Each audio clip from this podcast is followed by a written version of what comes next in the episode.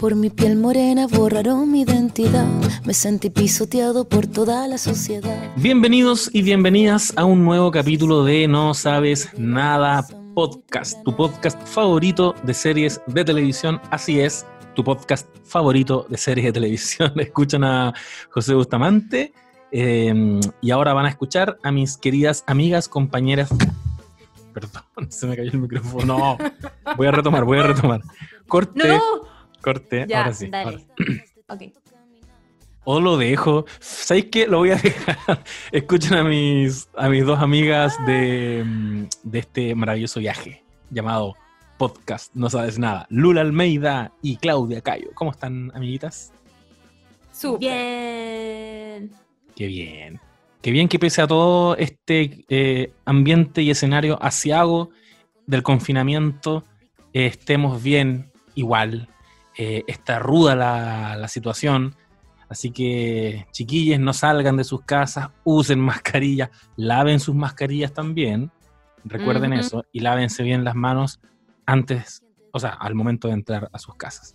¿Qué Y mi consejo, mi consejo que le doy a todo el mundo, no se junten con gente irresponsable. Sí, es verdad. Van a tener que Mm. juntarse con los amigos ñoños nomás, eso es como que... como que no Menos ahora. Que la situación Sí. está tan complicada. Júntense con sus amigos ñoños a escuchar un podcast de series, por ejemplo. Por ejemplo. Gran carrete. sí, bueno, como leí en Twitter el otro día, normalicemos decir no me puedo juntar contigo porque no te estás cuidando. Es bastante Ah, muy razonable. bien. Totalmente. Yo, tu- Muy de yo me vi en esa posición. Eh, le tuve que decir hace un tiempo como a alguien, eh, mira, me quiero juntar contigo, pero cuéntame, ¿qué medidas estás tomando? Porque era alguien que yo igual veía como con harta actividad, bastante actividad. Entonces fue como súper honesto y me dijo, mira, la verdad es que yo vivo con cuatro personas más y Ah, no, hartos de esos. Entonces, bueno, Chao. un saludo. Eh, no le voy, no voy a decir el nombre, ¿para qué? Tampoco escucha este podcast, pero filo. Estoy pensando que lo va a escuchar y va a estar así como, conche, tu madre está hablando de mí. Le conozco a esa persona, ¿le conocemos?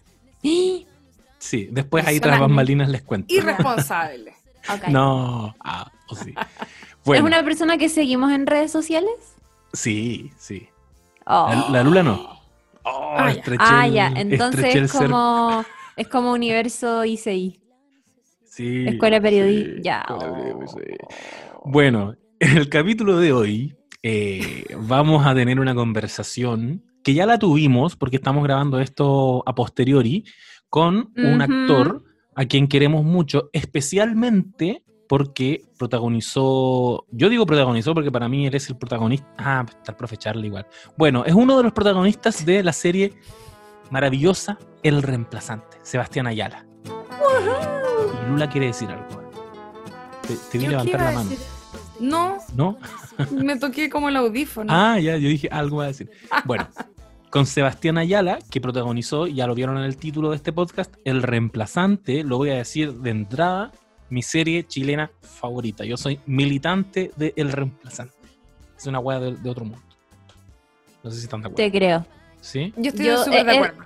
Es de mis favoritas, con los 80 y los archivos del cardenal. Le- Oh, Yo qué creo que me vi bien solo la primera temporada, pero una gran primera temporada. Excelentísima, Bueno. excelentes actuaciones donde por supuesto Sebayala resalta muchísimo, tanto su personaje como él como actor diría. Y en general, había, había muy buenos actores en esa serie. Fue algo que conversamos con él también, así que va a estar entretenida. Sí. Y para quienes nos Sí. escuchan de, de otras latitudes, porque sabemos que hay, hay, hay artes, no sabes nadites, en México, en Argentina, en Colombia, algunos chilenos que también están viviendo en otros lados. Eh, pero para quienes no conozcan El Reemplazante, les contamos primero que la pueden buscar en Netflix, porque está íntegramente en Netflix para que la vean. Si es que quieren tener como ese insumo para la conversación que vamos a tener ahora con Seba Ayala, porque hablamos harto sobre El Reemplazante.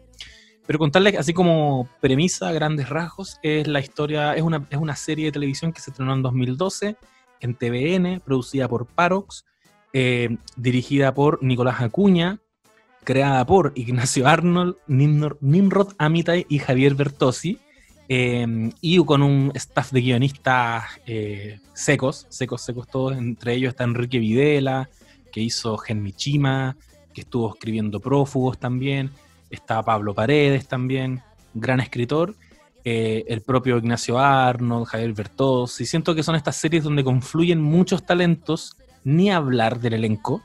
Está protagonizada por Iván Álvarez de Araya, que es eh, una especie de corredor de bolsa de Sanhattan.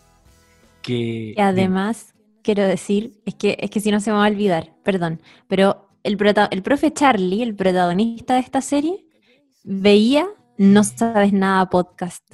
¿verdad? Y nosotros cuando nosotros como fanáticos del reemplazante, cuando descubrimos esta weá, estábamos pal.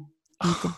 Perdón, perdón que est- está hablando tan informalmente, pero es que no lo podíamos creer, porque él, bueno, no sé desde cuándo nos escuchas, tú que nos estás escuchando, pero este podcast partió porque a todos nosotros nos gustaba mucho Game of Thrones y los muy ñoñazos nos juntábamos todos los lunes, o los- no, todos los- ¿qué día era? Ya ni me acuerdo. Nos ¿Domingo? juntaba- do- ¿Miércoles? ¿Domingo? Yo creo que no había Ah. un día fijo. No, es que ya sé. El capítulo salía el domingo y nosotros Ah. el día lunes nos juntábamos Sí. a hacer un live con otras Así personas es. que después quedaron fuera del proyecto. Ah. Eh, Uno de ellos, la persona que no se cuidaba del COVID. no, mentira. ¡Oh! No, Sí. mentira. Ah, Pero bueno, madre. filo, filo, después lo voy a aclarar. No, lo tiré muy como talla. Eh, Bueno. La cosa es que ahí Ay, él nos comentaba en esa época en Facebook y nosotros cuando descubrimos que era él no podíamos creerlo. Sí, locura. No sabemos si actualmente nos escucha, capaz que ya no, pero en ese entonces Pero era como- comentaba nuestros debates. En Facebook, Iván Álvarez de Araya comentó, sí, a mí me gustó este capítulo porque yo no sé, y uno como weones Iván Álvarez de Chao, Araya con- comentando. Esta weá que la vieron 10 personas, de las cuales una era Iván Álvarez de Araya, me estáis hueveando, y era, y su foto de perfil en Facebook era el emblema de la casa Stark. Porque no sé, es un- Loquísimo. Es un ñoñazo como nosotros. Y bueno, en esta serie Iván Álvarez de Araya interpreta al profe Charlie, él se llama Carlos Valdivia, un corredor de bolsa de Sanhattan, que un día hace una maniobra financiera media trucha y cae preso tres meses, debe, pierde todos sus contactos, obviamente, en, el mundillo empresarial y debe regresar a su comuna de origen, que siempre he tenido la duda, lo puedo revisar ahora, pero entiendo que, no sé si es Pedro Aguirre Cerda, bueno, lo, lo voy a buscar, Sí, sí, sí, Sí. en la PAC. ¿O en no? la PAC. No sé, Eso no, mintiendo. no, pero Sí. bueno. ¿Sí? Ya, Ya. según yo sí. Sí. En la En el Colegio Príncipe Carlos. En el colegio príncipe. Ah, porque su papá era inspector de un colegio y su hermano era profesor de ese colegio, todos ligados a la docencia, y le dicen como, bueno, vente para nuestra casa, toma este cargo de profesor reemplazante de- del profesor de matemáticas, y él como, bueno, ¿yo qué voy a hacer ahí? Y le dicen, ya, pues bueno, inténtalo, si es un rato nomás, necesitamos esta pega, y el papá igual con una actitud media como exigiéndole que, que retome el, el nexo con su, con su lugar de origen también, ¿cachai? Como, como ya, pues bueno, como que te fuiste todo este tiempo a ser un especulador financiero, ahora le debís un poquito a la sociedad. Lo convencen y el capítulo 1 de hecho empieza con la escena, y esto yo lo, lo consulté con el propio Ignacio Arnold, porque yo tomé una vez un taller con él, le dije, esto es super Breaking Bad, ¿cierto? Me dijo, sí, 100% porque hacen como un in media res, que es cuando tú la historia la comienzas en el medio del capítulo. Y como, como cuando Walter White va en su RV a máxima velocidad por el desierto, en calzoncillos, se baja, agarra una pistola y, y parece que va a dispararle a, a un, a un carro de los pacos que viene. Bueno, cortan y ves al- a, a Walter White, profesor de química, y uno dice como, como chucha, ese, ese personaje va a convertirse en lo que vi al inicio, acá hacen lo mismo llega el profe Charlie a una escuela, llega a una sala de clases llena de cabros, algunos bien problemáticos, empieza a... Justamente el personaje del, del actor que vamos a entrevistar después, al, al Michael le dice, pasa la pizarra a resolver este ejercicio, y el Michael le dice como, ya, profe, no se ponga weón. No, Michael, pasa la pizarra, no, ya, profe, no. La verdad es que empieza a ver ahí como un tira y afloja que termina en que el Michael se para, saca una cuchilla y le dice como, ya, profe, no se ponga huevón, y todos como, Michael, no, no, y pa, lo apuñala. Se cae el profe Charlie al suelo, corte, y te lo muestran como en Sanhattan, eh, puta, en un escenario totalmente distinto, eh, y se genera ese, ese desafío de, bueno, ¿cómo va a llegar a ser el profesor de estos cabros. Que a la vez, eso, eso igual tiene que ver, yo creo, perdón, ya me estoy metiendo como análisis, pero eso tiene que ver con que la serie entera se va a desarrollar en un lugar que no tiene nada que ver con esa secuencia inicial y, por lo, y que es lo mismo que pasa en Breaking Bad. Entonces como que mm. tienen que de alguna manera igual situarte en la parte atractiva para decirte, ya, mira, ahora te vamos a contar cómo se inicia esto, pero vamos a estar un buen rato contándote algo que no tiene que ver con esa parte atractiva. Exacto. Es muy un, un recurso de nuestros tiempos muy post-HBO en que parece que ya hay menos paciencia para llegar a lo que tú querís ver. Pues si me dijiste que es la historia de un narco, no hemos traído un profe química y en este caso si es la historia de un, de un profe en un colegio eh, marginal, no hemos traído a un cuico de mierda. Es verdad lo que dice la Lula, pues como un... es estratégico igual. Y a lo largo de todas las, las dos temporadas es básicamente el clásico paradigma de profesor y discípulos en que un profesor le va a entregar mucho a alumnos que estaban absolutamente abandonados, no tenían ninguna posibilidad de llegar a ningún lado, mm. y, un profesor que tampoco estaba interesado en ese mundo, termina entregándoles un montón de herramientas y un poquito les abre la mente y les dice como cabros, es gay porque al final lo único que hace él, a diferencia de lo que habían hecho los otros profesores antes, era creer en ellos, ¿cachai?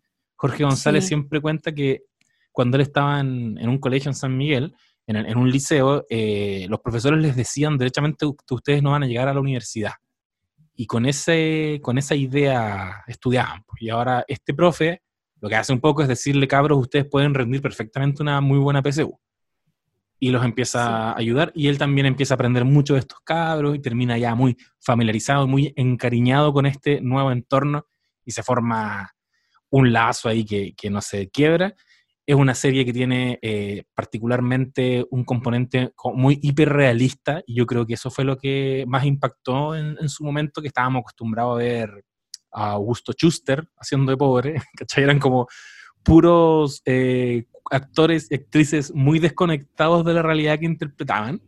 De pronto... Que no eran rubios, que no eran como los, las caras bonitas de las teleseries, como lo... Como bueno, como los Mickey Mouse que se les dice, que es como actores conocidos, ¿cachai? Los protagonistas de esta serie eran cabros que habían hecho obviamente otras cosas en actuación, en teatro y en algunas películas, pero no eran rostros súper, hiper conocidos. Y mm, lo otro que quería agregar es que el reemplazante acá en Chile salió en un momento súper ah. clave, eh, porque la serie se estrenó eh, en octubre del año 2012 eh, que fue justo un año después de la revolución educacional que se vivió eh, el año 2011, que fue súper importante para las universidades, para los secundarios, porque a diferencia de la revolución pingüina, que fue el año 2006, que también fue como eh, una cadena de manifestaciones por algunos derechos, lo que ocurrió en el año 2011 fue sin precedentes, estaban como secundarios y universitarios unidos y como que todo eso creció y se unieron los profesores y, fue como un movimiento eh, educacional que entre las cosas que tuvo es como poner sobre la mesa el verdadero drama de la educación en nuestro país, que para quienes nos escuchan desde el extranjero, acá en Chile, si, bueno, yo creo que pasa también en otras partes, pero al menos acá en Chile la realidad es que si tú no tienes dinero, es muy posible que, o sea, es imposible que puedas acceder a una buena educación porque los mejores colegios acá suelen ser colegios privados, que son carísimos, donde solo va gente que efectivamente puede pagarlos, que son un sueldo mínimo, dos sueldos mínimos, incluso mucho más. Eh, y lo mismo pasa con la universidad, que las universidades acá, hay universidades que son del Estado y otras universidades que son privadas, y da lo mismo cuál de las dos sea, pero se pagan, y se paga muchísimo. Eh, nuestra carrera, por ejemplo, costaba 250 mil pesos chilenos eh, mensuales el año 2010, cuando nosotros, o sea, cuando yo al menos entré.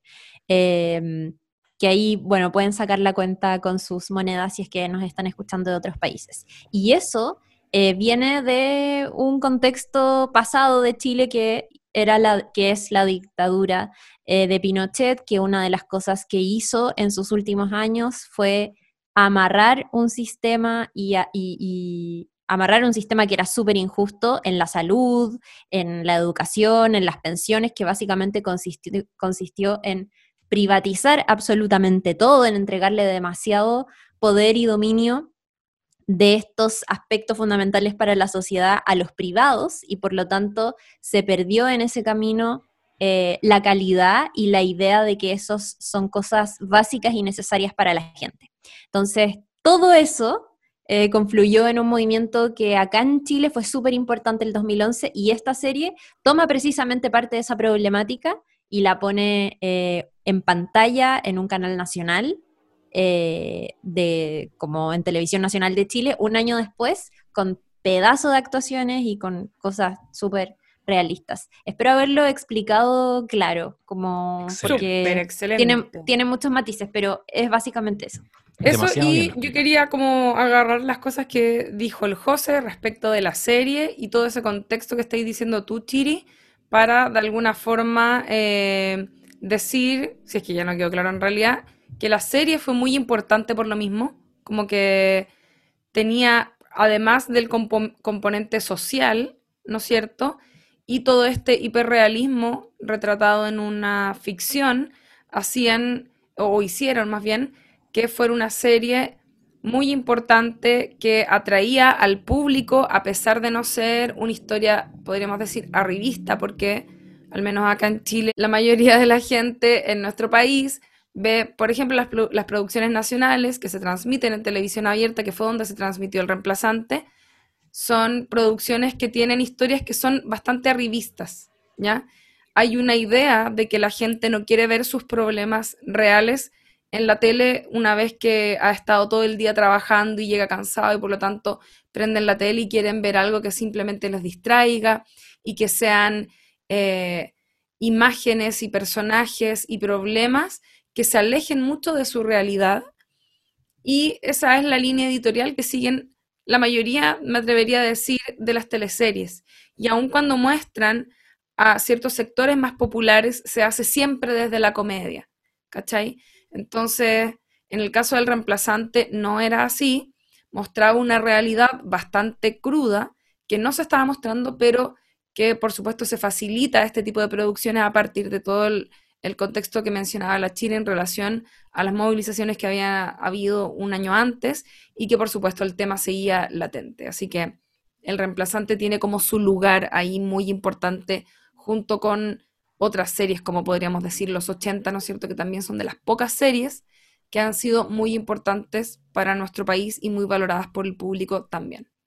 Exacto. Y quiero recoger eso que estoy comentando para decir que probablemente también está dado porque obviamente que el, acceso al cine, a ser creadores, a ser directores, a, a moverse en esa industria siempre ha estado relegado a una clase alta en nuestro país porque no podí dedicarte al cine si no tenés lucas y empezó a haber probablemente algún recambio también. Entonces, claro, esa mirada de la pobreza era un poquito condescendiente, un tanto paternalista también, y de pronto empiezan a haber nuevas voces, entre ellos yo, yo destaco a este equipo de, creadores, el, propio Javier Bertossi, que empiezan a, reivindicar una historia realista, pero que al mismo tiempo puede estar bien contada y, puede tener mucha verdad. Em, por eso yo creo que también ocurre, por todo lo que ustedes mencionaron, es el éxito del reemplazante, porque es como, mira, voy a hacerme cargo de problemáticas sociales, pero lo voy a hacer mediante una tremenda historia, una historia,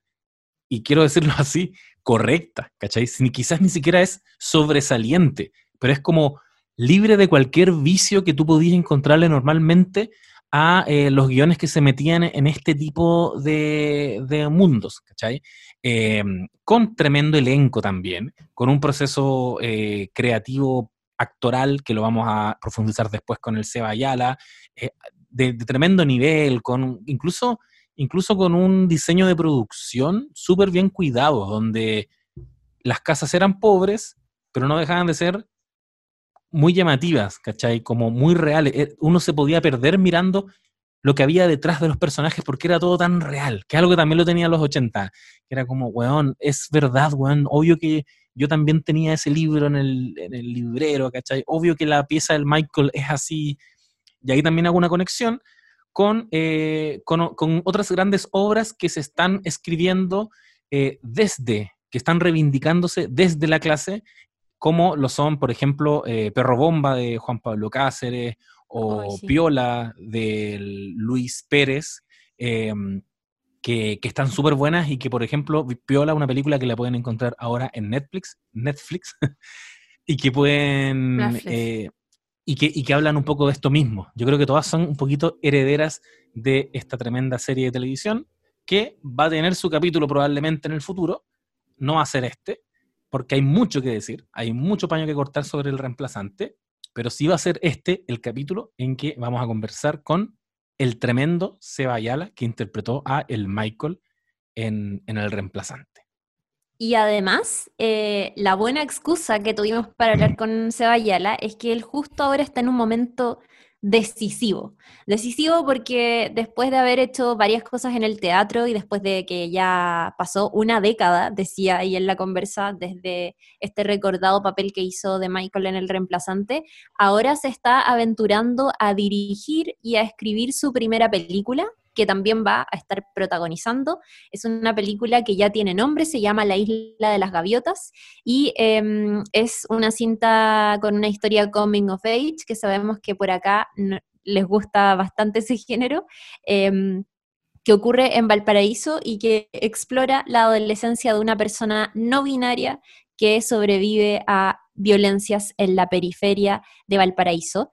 Em, es la primera película de Sebayala que también es dramaturgo, eh, oriundo ahí de Valparaíso, y que eh, tiene, tiene como protagonista a Karim, que es un joven afeminado de 17 años que vive con su familia en una de las casas reconstruidas producto de los mega incendios del 2014 que consumieron a más de 2.900 casas en 8 de los 45 cerros de Valparaíso, motivada por un peluquero transgénero, un escort venezolano y una drag queen porteña que acaba de conocer, Karim decide participar en un concurso de transformismo organizado por una discoteca gay de Valparaíso a escondidas de su familia. Inicia así un viaje de autodescubrimiento en el que se encontrará a sí mismo y su lugar en el mundo.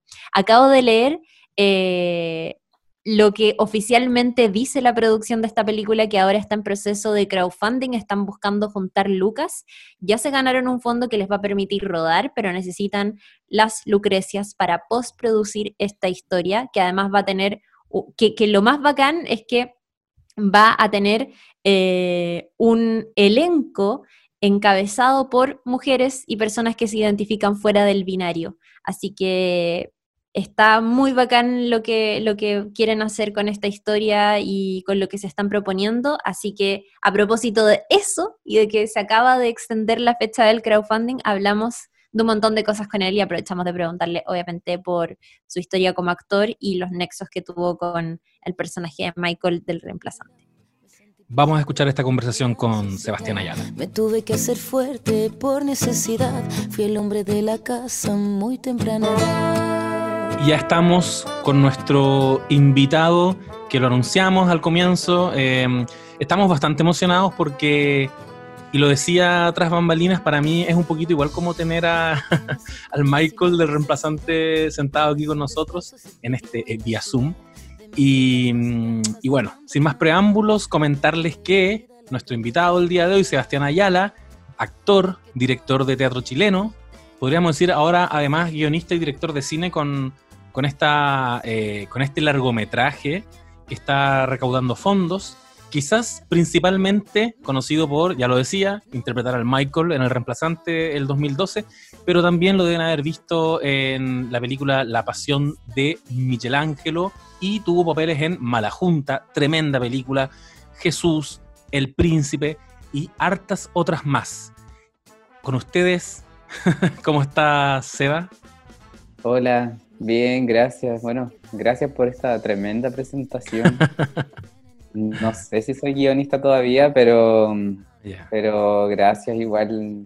eh, estoy feliz de estar acá, de, de conversar un poco con ustedes. Y nada, pues esperemos que, que sea una, una conversación grata para todos. Eso. Obvio. Mira, igual nosotros acá somos un podcast muy como que nos juntamos relajadamente a hablar sobre series, así que cualquier cosa que quieras decir se puede decir, acá nadie te va a censurar ni te va a cortar, por si acaso. Sí, por muy si importante eso. Pero bueno, ¿cómo te ha tratado la, a propósito de eso? ¿Cómo te ha tratado la, la cuarentena? Eh, mira, yo creo que no muy distinto a cómo se ha sentido la gran cantidad de la población, sobre todo en Chile, que es un país bien particular. Eh, somos bien distintos como país el resto de América Latina y nos encanta decir eso. Eh, he, tenido la oportunidad de compartir con otros eh, amigos de, de América Latina en general existe esa sensación de que los chilenos somos como distintos. Y, y a veces ese distinto no es tan como en buena onda, es como, es que ustedes los chilenos, y siempre hay como una cosa media, mm. Y bueno, creo que en, dentro de esa particularidad, creo que, que caemos todos, o sea, ha sido bien particular para mí, sobre todo como persona que vivo de las artes en Chile, eh, lo he comentado en, en, otras ocasiones, pero creo que es súper triste decirlo, pero no ha sido tan distinto a mi vida normal, como vivir en esa incertidumbre de no saber cuándo uno va a trabajar o cuándo el trabajo por el que estáis dedicando tiempo te va a pagar, ¿cachai? Como que en realidad eso es como lamentablemente una particularidad de las artes en Chile y sobre todo si eres intérprete, actor o actriz, es, es siempre esa incertidumbre de cuándo me van a llamar, cuándo voy a tener pega. Eh, a menos que te dediques a realizar tus propios proyectos, a diseñar, a producir, y eso igual de todos modos significa invertir gran cantidad de tiempo en algo que siempre es una apuesta, un proyecto. Eh, así es que dentro de todo, eh, igual se viene ermitaño, eh, comparto, sí, con gente, salgo en mi vida normal, con gente muy reducida, eh, y en el trabajo, claro, me muevo como a los espacios de ensayo, si tengo un rodaje, estoy en un rodaje, pero que son tiempos bien breves, pero normalmente estoy como en cuarentenado, como que eh, esa es como un poco mi lógica de estar en mi casa casi siempre. No te complica estar en cuarentenado en ese sentido, digamos, como Claro, no necesitas la, la interacción social. Hay gente que, que está desesperada por, por salir. Eh, es que mm, sí, no, o sea, creo que lo que más extraño es ver a mi familia, a mis papás, a mis sobrinas, ¿cachai? Como ese tiempo de no estar viéndolas ahora de- y que crecen tan rápido. Y tengo sobrinas chicas que tienen tres años, cuatro años, que están en una edad en que las dejáis de ver un par de meses y es como, pero weón, ¿por qué ahora, no sé, sabe sumar? Así como, pero si tienes cuatro cagó. años, ¿cachai? Como, por- Sí, como por qué, por qué pasó tan rápido y yo me perdí esto, Eh, um, o no sé, que están tan distintas y cambian y les cambia la cara y ahora tienen el pelo largo y ahora no sé, como que hacen un montón de cosas que tú te perdiste. Yo creo que eso es como lo que más extraño, eh, porque claro, más allá como de que yo no soy una persona que sale tanto o no sé, pues como que le guste estar siempre como... Tengo amigas que, que, que viven en la calle y como ojalá no volvieran nunca a su casa, pero yo creo que para mí mi casa es como el lugar donde estoy más cómodo. Pero claro, extraño, extraño a mi, a mi familia, a mis sobrinas sobre todo.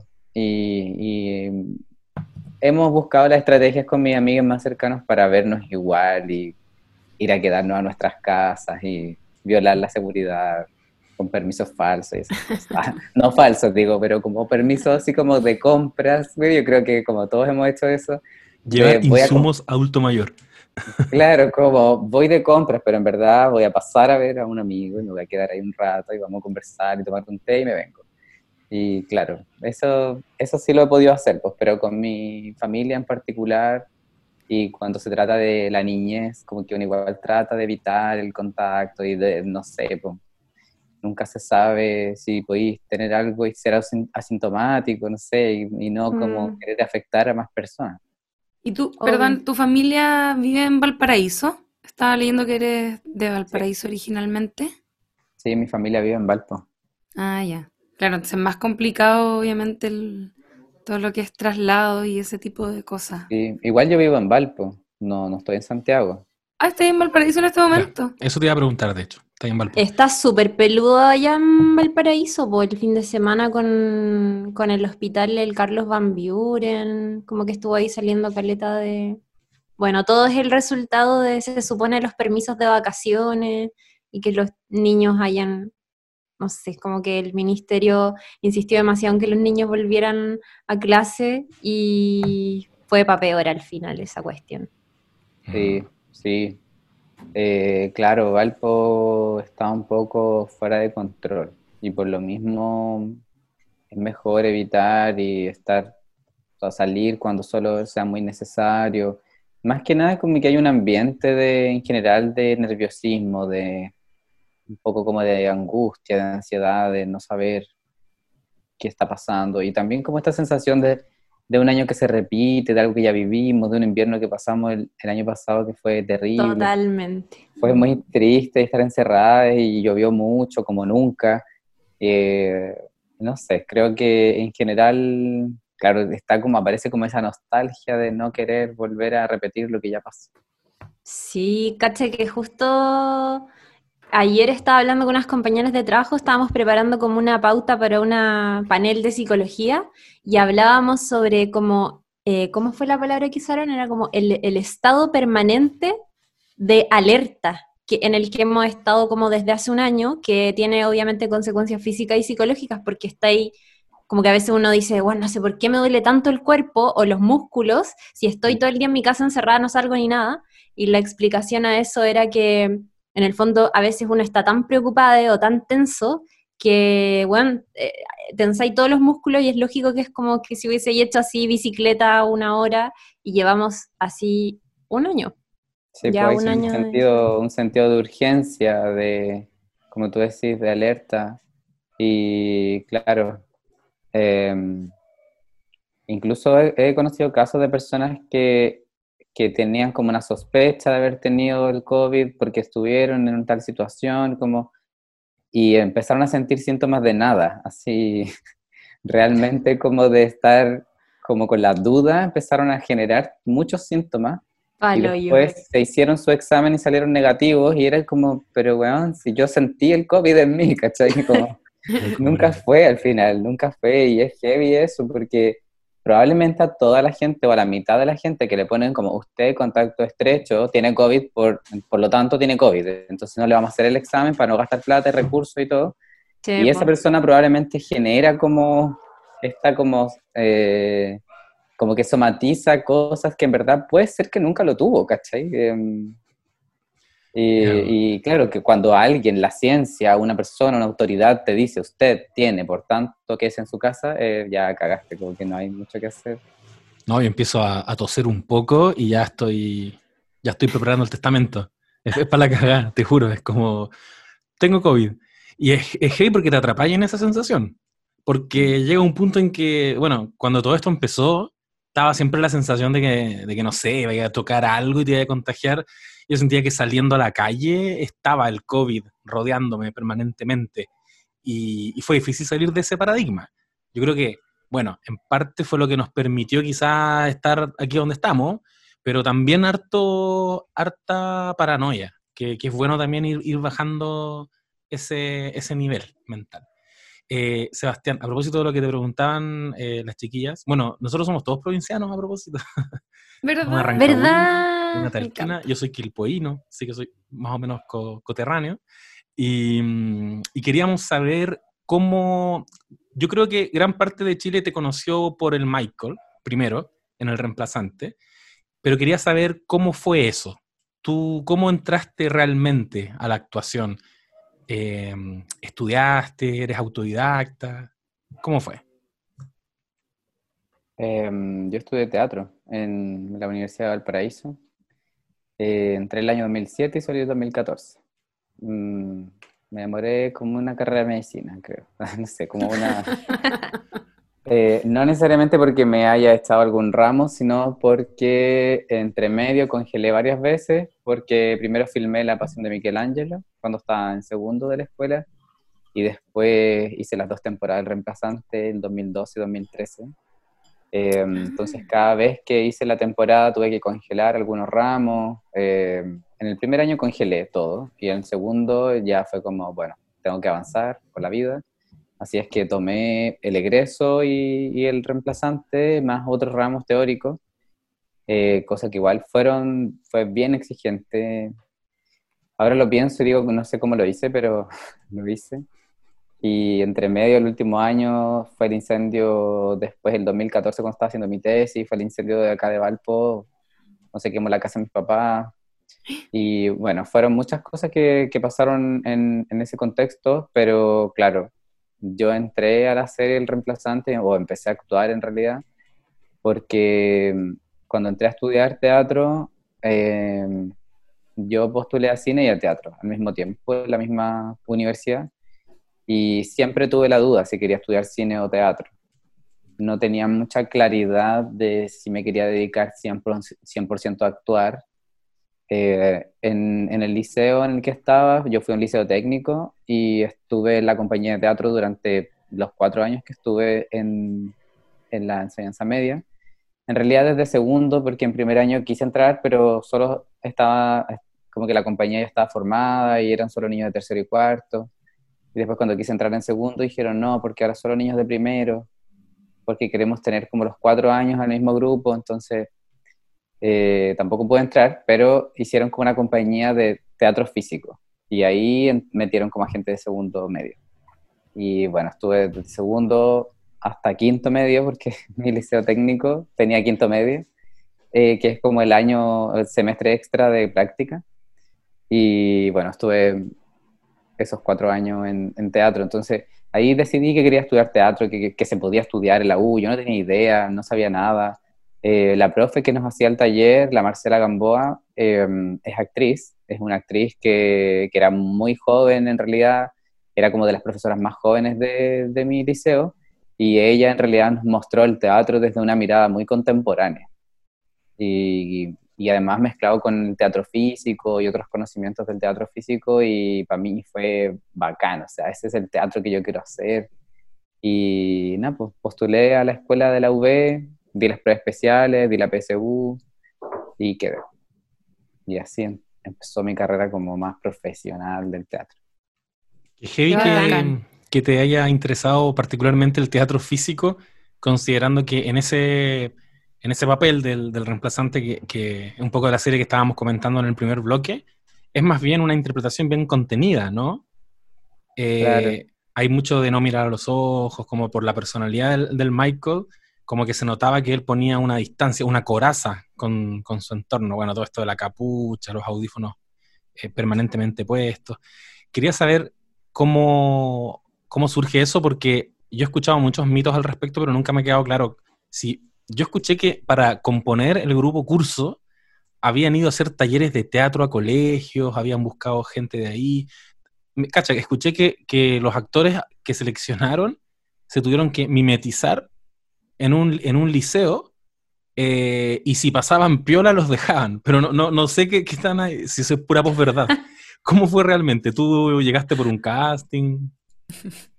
Eh, me encanta, que vayamos a aclarar esto como de una vez por todas. La fake news Te juro que eso lo de haber escuchado en un seminario.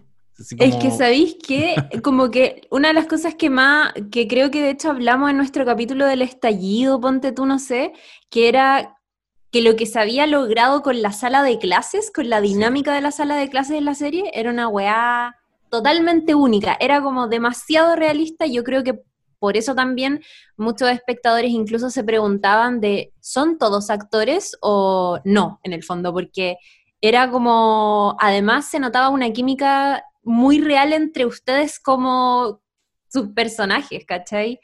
Y yo creo que a partir de eso quizás también nacieron un montón de mitos. Bueno, no sé si es un mito, ¿es un mito? ¿Es realidad? Em, a ver, voy a intentar decir las cosas en orden.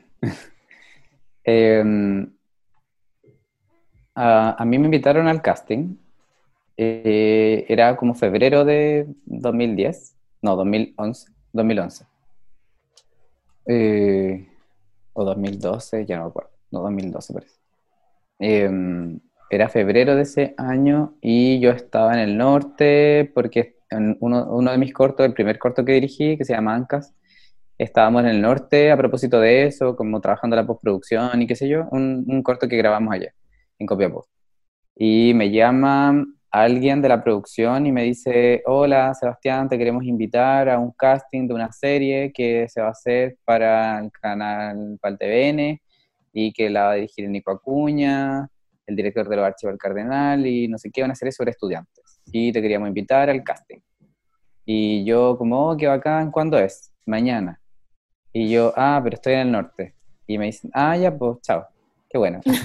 Como, ah, será para la otra, me dicen. Y bueno, yo ya, será, pues. Y, y después con las personas que estaban, mis, mis amigos me decían, pero bueno, llama de vuelta o como guarda el número por si acaso. Y yo como nunca había ido como a un casting así de ese tipo de tele, eh, no sabía cómo funcionaba la dinámica. Pues, eh, yo ya había filmado La Pasión de Michelangelo porque la, la hicimos en el 2010 y eh, ya había protagonizado esta peli que nunca que todavía no se estrenaba y, y, igual había tenido experiencia de ser protagonista en una película que era como tremendo desafío una tremenda peli entonces un poco como que sabía lo que me podría enfrentar pero nunca había hecho una serie y tampoco para la tele entonces no sabía cómo era la dinámica eh, y después, día siguiente, estuve en Valpo de nuevo y me volvieron a llamar y me dicen, eh, vamos a hacer otro casting por si quieres venir, y yo ahora ya estaba en Valpo. Entonces me dijeron, sí, es mañana, esta es tu escena, si quieres venir, y qué sé yo, y bueno,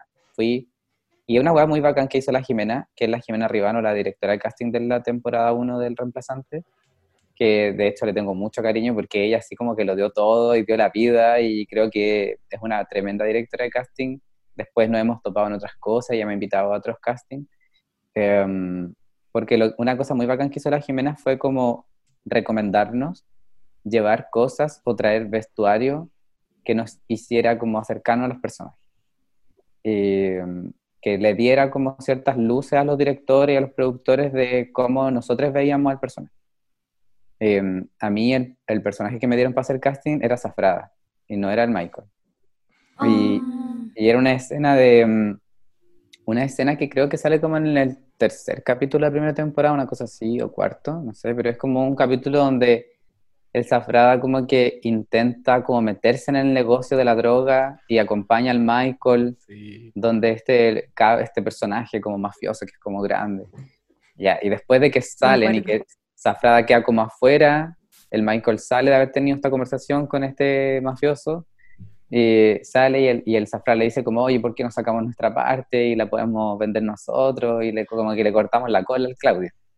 Y bueno, esa era la escena. Y yo hacía Zafrada y otro actor que lo vi ahí mismo, en ese mismo día en casting, porque éramos mucha gente, hacía al Michael. Y cuando hice, hice mi casting, eh, la Jimena y la Pilar, que eran las dos directores de casting, eh, la Pilar dice como, no, no, eh, paren. Bueno, en realidad no se de las dos, pero como que en un momento como hicimos por, por, una vez la escena y me dice como, no, paren. Eh, y yo me quedé así como que, y me dice, no, es que en realidad no es así la escena, que el Zafrada no es así de serio. ¿Cachai? Él es como más, es chistoso, es como un cabro como, eh, no sé, pícaro, y en realidad todo esto tiene que tener como más eh, humor, ¿cachai? No sé qué, y yo como, pero guau, nunca vi eso, como nunca vi eso de la escena, yo pensé que esta guay era como en serio, y que estaban hablando de una guay como brígida, y, y no sé, pues. Y entonces yo me quedé así como pensando, y dije, ya, y después, bueno, y la, la otra directora de casting, la Jimena, le dice como, no, no, no, deja que lo haga como quiera, eh, que lo haga así a lo más lombrando.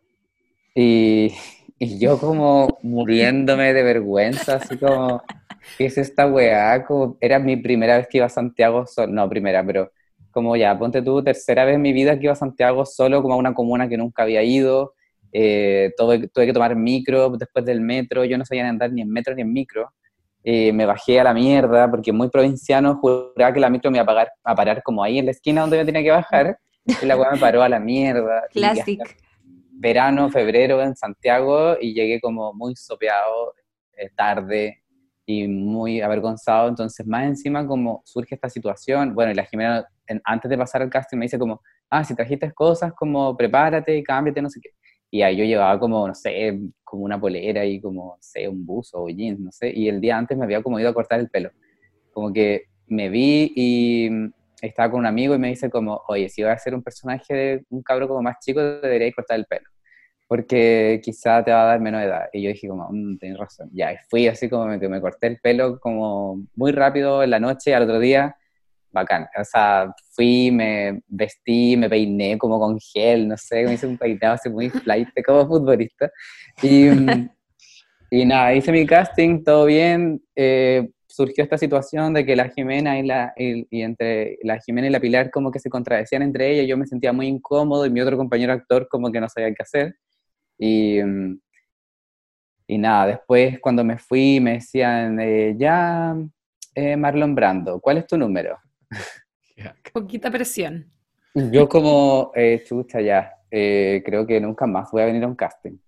Y después me preguntaban, eh, en la- llenando la ficha, como, ¿dónde estudiaste? en el Actor Studio. Y bueno, hasta el día, hasta el segundo que salí, cerré la puerta, me palanquearon, así me wearon, pero hasta el último minuto y después me devolví a Valpo así más frustrado que la cresta y dije como, Oh, Ay, qué baja. Santiago es una mierda, Santiago es una mierda y no quiero venir nunca más a un casting. Me sentía muy mal.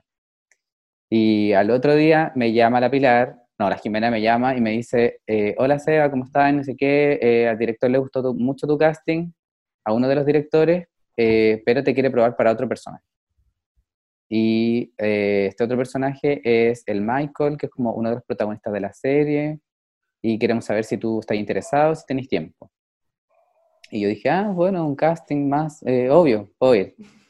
Y me dicen, ya, pero en realidad necesitamos que tengas tiempo disponible como lunes, miércoles y viernes de las 8 de la mañana hasta las 2 de la tarde, eh, por todo el mes de, por lo que queda de febrero y todo marzo. Y probablemente abril, una hueá así como, como que, eh, sí, porque vamos a hacer como un taller para ir, deci- ahí, ir decidiendo quién queda los personajes. Quién, en el fondo, como, en palabras simples, era como un reality show. Oh. Eh, entonces habían como, se, como ocho Michael, ocho Flavias, ocho Zafradas, ocho de todo.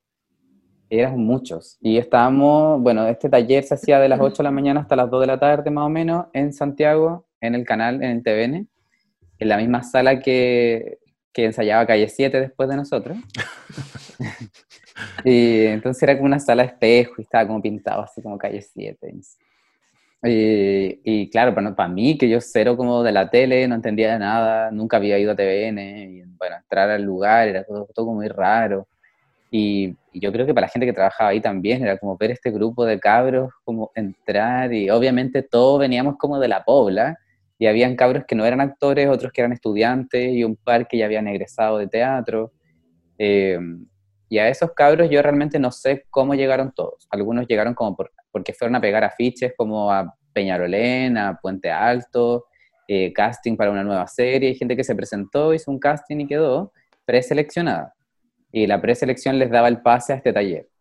Eh, y no sé, ponte tú el Zafrada, una hueá muy chistosa, pero el Zafrada eh, hacía de Doctor Simi en una farmacia del Simi. No, brígido. Qué grande el zafrada. Es como que se turnaba, a, a veces animaba y a- otro día era el Simi, ¿cachai? Como el mono.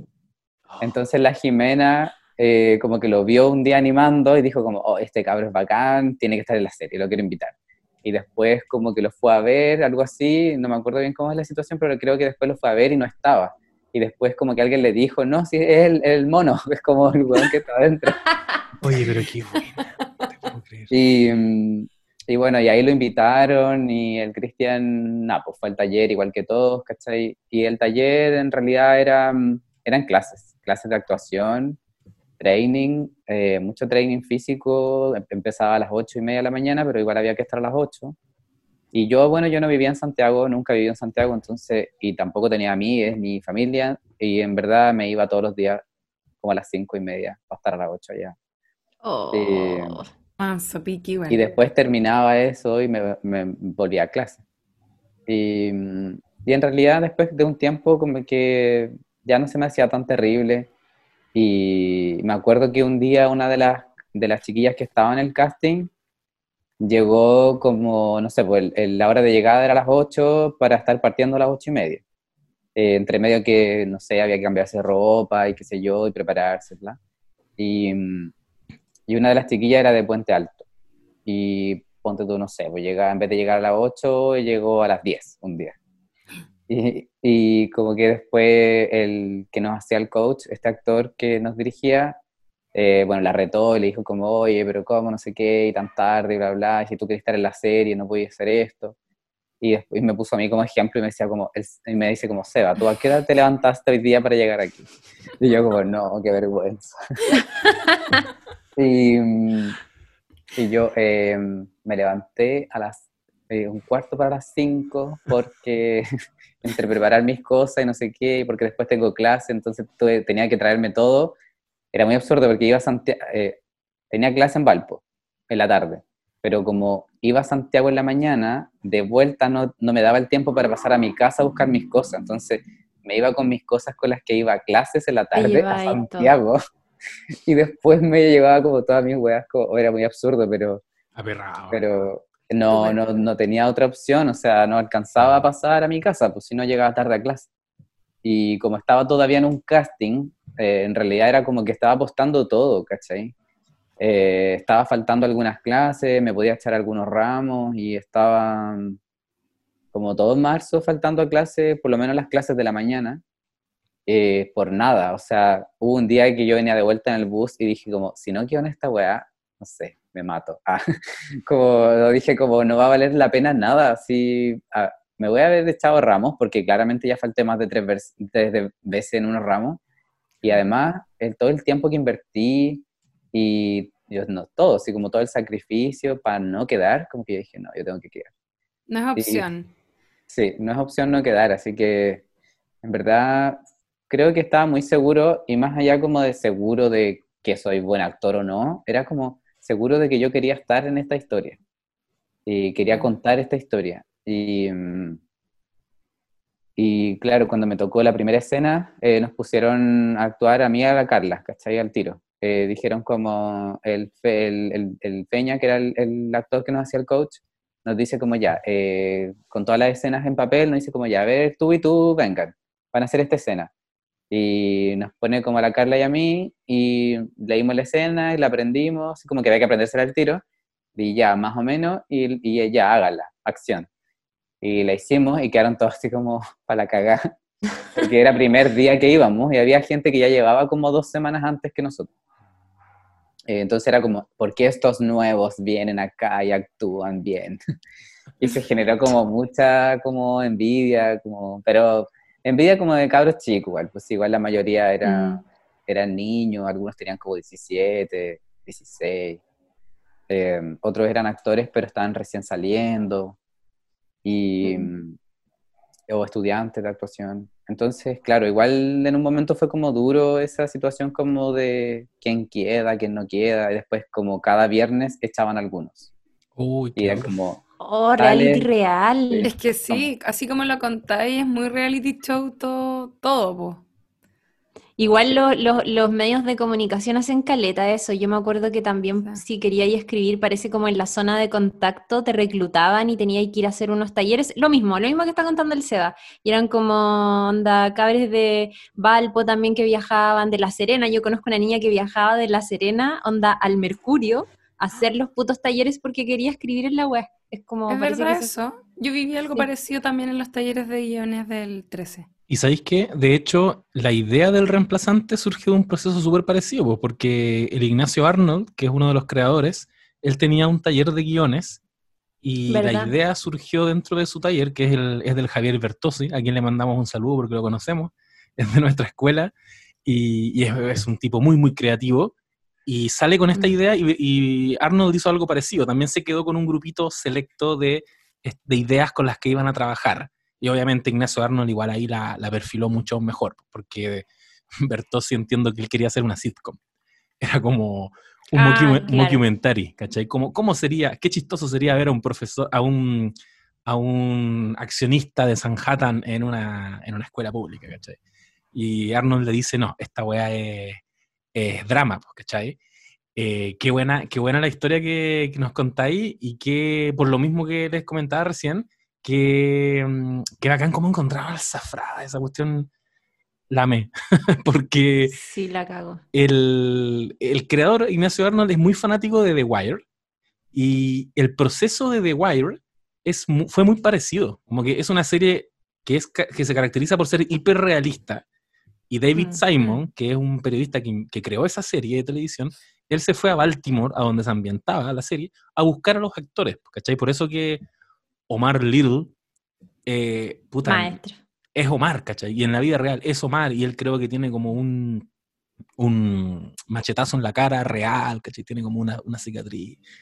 Eh, me hace mucho sentido con lo que no- nos contáis, eh, que hayan visto al Zafrada siendo Doctor Simi y lo hayan ido a buscar. Es muy bueno el Sí, personaje de- del Zafrada. Es bacán. Oye, y entre ustedes tenían, bueno, me imagino que en medio del proceso los hacían hacer algunas escenas y eh, tú que ya más o menos estabas haciendo escenas para el Michael, eh, tenía ahí, ya cachabais como con qué actrices que hacían el personaje de la Flavia teníais más como conexión o, o cómo se daba eso, porque también yo creo que la química entre ustedes o sea, eso finalmente es lo que nos emocionó en la serie y, y obviamente su trabajo, pero es lo mismo que vimos el año antepasado cuando hicieron como este video en medio de toda la campaña de la prueba. Tenían, o sea, tú cachabas ya más o menos eh, con quién teníais más química. Es que mm, en verdad el grupo era grande y con el tiempo nos fuimos ganando la amistad, eh, la confianza, el cariño. Eh, el Feña, que era nuestro profe, nuestro coach, eh, trabajó con Andrés Pérez en, en el Gran Circo Teatro y su metodología de dirección venía de- del trabajo de Andrés Pérez. Entonces Mm, eh, todos pudimos interpretar a todos los personajes. En el fondo esa metodología viene, viene dada como de que el personaje básicamente empieza a surgir en muchas voces y entre todos lo vamos creando. Eh, por lo tanto, probablemente yo haya tomado como ciertas cosas de uno, otra cosa de otro.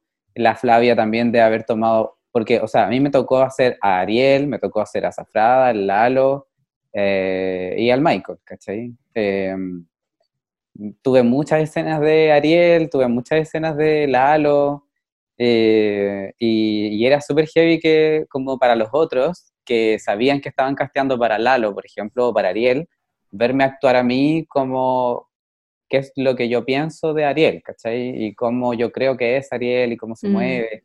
Y entonces teníamos escenas, no sé, pues como, era muy, muy heavy, pero ponte tú, no sé, pues como el Richie, el Ricardo Lea, y yo, yo siendo Ariel, ¿cachai? Y él siendo Zafrada, no sé, era como una weá como impensada desde el casting que, que está como fin- eh, finalizado en la serie, pero, pero era súper rico ver pasar el personaje por otro, otra corporalidad, ¿cachai? Por otra interpretación.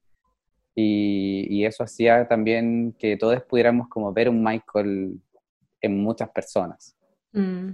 Eso Y cuando ya súper bueno. empezaron, sí, es, es un súper buen ejercicio porque estáis nutriendo el personaje todo el rato, pues como que yo creo que quizás por eso también fueron, terminaron siendo tan realistas, porque tenían como la perspectiva detrás de mucha gente que se estaba acercando a esa historia, como de diferentes realidades al final, pues hasta ser como una sola. Em, cuando empezaron a grabar, ¿qué, ¿cuál era, cuál era la- el nivel de libertad que tenían para ponerle en el fondo de su cosecha los diálogos y ese tipo de cosas? Porque también yo a veces veía, el- como que a veces veo escenas y digo, ya, pero esta weá de verdad estaba escrita así exactamente porque como que hasta los modismos o las muletillas que tienen los personajes, bueno, eso igual es, es un poco de la cosecha de cada actor, pero... Pero hay cosas que están súper bien puestas. ¿Eso tenían como la libertad de, de- de poder hacer eso? Eh, sí, no. En realidad, eh, no, no puedo hablar como por los otros actores, por los otros personajes, pero en, en mi caso en específico, eh, mi personaje al principio, bueno, porque a nosotros la, eh, nos entregaban, no sé, un, un, primer bloque de cuatro capítulos y solo sabíamos los primeros cuatro eh, que venían escritos y a medida que iba avanzando el rodaje se iban entregando los otros capítulos. me imagino yo que existía como un general, como una escaleta total de toda la serie, pero a medida que iba ocurriendo, iban, seguían escribiendo. Entonces, yo nunca leí el final, por ejemplo, no, nunca leímos como todo mientras estábamos grabando, no sabíamos en qué terminaba nuestro personaje. Pero a medida que fuimos grabando, eh, yo, eh, no sé si te dais cuenta o la gente que la ve, el Michael del capítulo 1 es muy distinto al Michael del capítulo 12. Y no solamente como por la interpretación y porque al personaje le pasan cosas y evoluciona, sino porque igual estaba escrito de una manera muy distinta el capítulo 1 del capítulo 12. Mm. Eh, y el Michael que yo fui interpretando y descubriendo era una persona que hablaba mucho menos y que hablaba con más monosílabos que palabras tan de corrido. Mm. Eh, nunca decía como más de una línea de corrido. Y entre medio siempre había como una torpeza o un algo, o una pausa o un algo que entorpecía su, su idea o su posibilidad de hilar ideas tan largas o tan elaboradas. Y, y, no era porque no tuviera como una capacidad intelectual de decirla, sino que no tenía la forma ni las palabras exactas para decirlo. Entonces de pronto venían unos guiones donde, claro, el diálogo y de repente el Michael no hablaba en todo el capítulo y en, y en un momento aparecía y decía como una weá como un presagio, y era como, pero weón, ¿por qué? Sí, el, loco no diría esto ni cagando. Entonces, después con el Nico Acuña y con Cristian Jiménez fuimos encontrando un tono y yo les fui proponiendo también, como, ¿qué pasa si en vez de decir todo esto, digo como primero este pedazo, luego esto nomás? Eh, saltamos esto porque esto creo que esto se puede decir con un gesto, eh, esto lo está diciendo la escena, ¿para qué lo vamos a decir dos veces? Cosas así. Y ahí llegamos a acuerdos con el Nico. Eh, y yo creo que tuve la libertad mientras los directores me lo permitieron. Y también otra cosa, creo yo que, o sea, hay muchas anécdotas de ese tipo, de escenas muy específicas, pero, pero también yo fui seleccionando palabras como, y, tal vez por una hueá como mía, pero fui seleccionando palabras que sonaran con la CH o con la R o con la ñ como que habían un sonido que yo quería encontrar que era muy chileno y muy particular de América Latina. Mm. Em, sobre todo como de esta parte del Cono Sur, de la manera en cómo hablamos, de cómo suena la CH en Chile eh, y cómo la CH suena distinto en ciertos espacios eh, sociales, culturales, eh, la R también, no sé, la doble L. Y, y, entonces como que a veces encontraba sinónimos, pero iba pensando también en eso, que ojalá estos sinónimos sonaran con R o con CH o con doble L. Y que en el fondo ir encontrando como un sonido del personaje y no solamente un como un decir por decir, Si iba a hablar, que hablara con algo que sonara de una manera específica. ¿Tú dirías que entonces a propósito de esto que nos contáis, desde el inicio del Michael hasta el final del Michael, ¿Hay un cambio en la mano de la escritura, como de, los diálogos? Ah, porque tú dijiste eso de que de repente estaba muy callado y salía con un presagio. ¿Eso es más hacia el final de la serie o, estuvo presente siempre? O sea, pasaba al principio, pero, pero después fue pasando menos y también con, el director, bueno, con, Nico y con Nacho, o sea, con Nico y, Cristian, fuimos también abriendo ese espacio. Y después Cristian una vez me dijo, em, no te preocupes, o sea, yo ya sé que el personaje ya está y como confío en lo que se puede hacer, en lo que tú así y, y está todo bien. Porque yo igual, claro, en un momento de, me pasaba como, porque igual Cristian y, y, Nico tienen una forma muy distinta de dirigir, o por lo menos en ese entonces, me imagino que durante todos estos años su forma de dirigir podría haber cambiado, no sé, pero porque igual estamos hablando del año 2012, eh, casi ese 10 años atrás, y, y Cristian, claro, Cristian eh, dirigía como con mucha más distancia eh, y dirigía más como el plano ya estoy hablando de una guay muy técnica, pero... No, pero Eh, bueno, dale. Eh, es que no me quiero alargar, pero ya. En resumen, eh, Nico Acuña planteaba la situación o decía como ya, va, escena X, por ejemplo, no sé, el curso recibe al profesor nuevo. Ya, ¿cómo lo harían, cabrón? ¿Dónde, dónde estaría? Hagan la acción. Eh, por dónde tú entras, eh, dónde dejáis el libro, ya, ya, y lo ve, lo ve cómo lo hacen y después ya, ok, eh, vamos a tener una cámara aquí y otra cámara acá y tú vayas a seguir a- al profe cuando llega y tú vayas a seguir a los cabros, a este cabro específico cuando dice tal cosa, después seguía a este otro y a este otro. Y el, el Nico, el, el Cristian Jiménez hacía todo, al todo lo contrario, o sea, decía, decidía dónde estaba la cámara, la, quiero que la cámara esté aquí cuando esto pasa y esto acá cuando esto otro pasa. Entonces le decía a los actores, tú tenés que llegar hasta este punto y tenés que decir este, este diálogo acá, justo al lado de la ventana. Y después te sentáis y decís esto. Eh, en el fondo son dos maneras de dirigir muy distintas. Claro. Eh, y nosotros partimos con el Nico Acuña los primeros cuatro capítulos, eh, el primer bloque, y entonces después apareció eh, Cristian, cuando ya teníamos una lógica, una dinámica, y apareció este otro director que tenía una manera muy distinta de hacer cine, y, y fue como un poco un shock al principio, pero después fue como ya, bueno. Y, de- y también ahí Cristian nos decía, ustedes ya se saben los personajes, entonces no necesito tampoco como darles tantas indicaciones si ustedes ya los tienen armados. Eh, eso, creo que fue un poco latero lo que dije, pero... No, no, No. ¿Sabes qué? Yo, yo por eso te decía, es muy interesante Sí. y es un poco la interna de los procesos que a nosotros nos interesan harto. Si en el fondo, obviamente aquí comentamos como detalles más pop, porque es entretenido, pero también dan muchas ganas de escudriñar y como ver la interna de este tipo de procesos que normalmente no tenemos tanta la oportunidad eh, de acceder a ellos, obviamente porque son, qué sé yo, ficciones que vienen desde lugares demasiado a veces lejanos a nosotros, pero ahora que te tenemos aquí, encuentro demasiado bacán como saber esos detalles. Y por otro lado, me nace a mí eh, una pregunta en, en relación a eso, porque mm, a propósito de esto que decías, de los sonidos de, de, tu personaje que tenías en el reemplazante, ¿no es cierto? La, la R, la CH, la ñ, todo eso que es muy decidor, no solo como del personaje específicamente, sino que también de una idiosincrasia y de cómo uno intenta a veces plasmar una cultura entera, ¿no es cierto? Como una sociedad casi en una serie, en este caso, ¿cachai? Em, y esto me recordó un poco a algo que vi en, en Bala Loca, que si no me equivoco, la, la directora de casting de Bala Loca fue Manuela Martelli.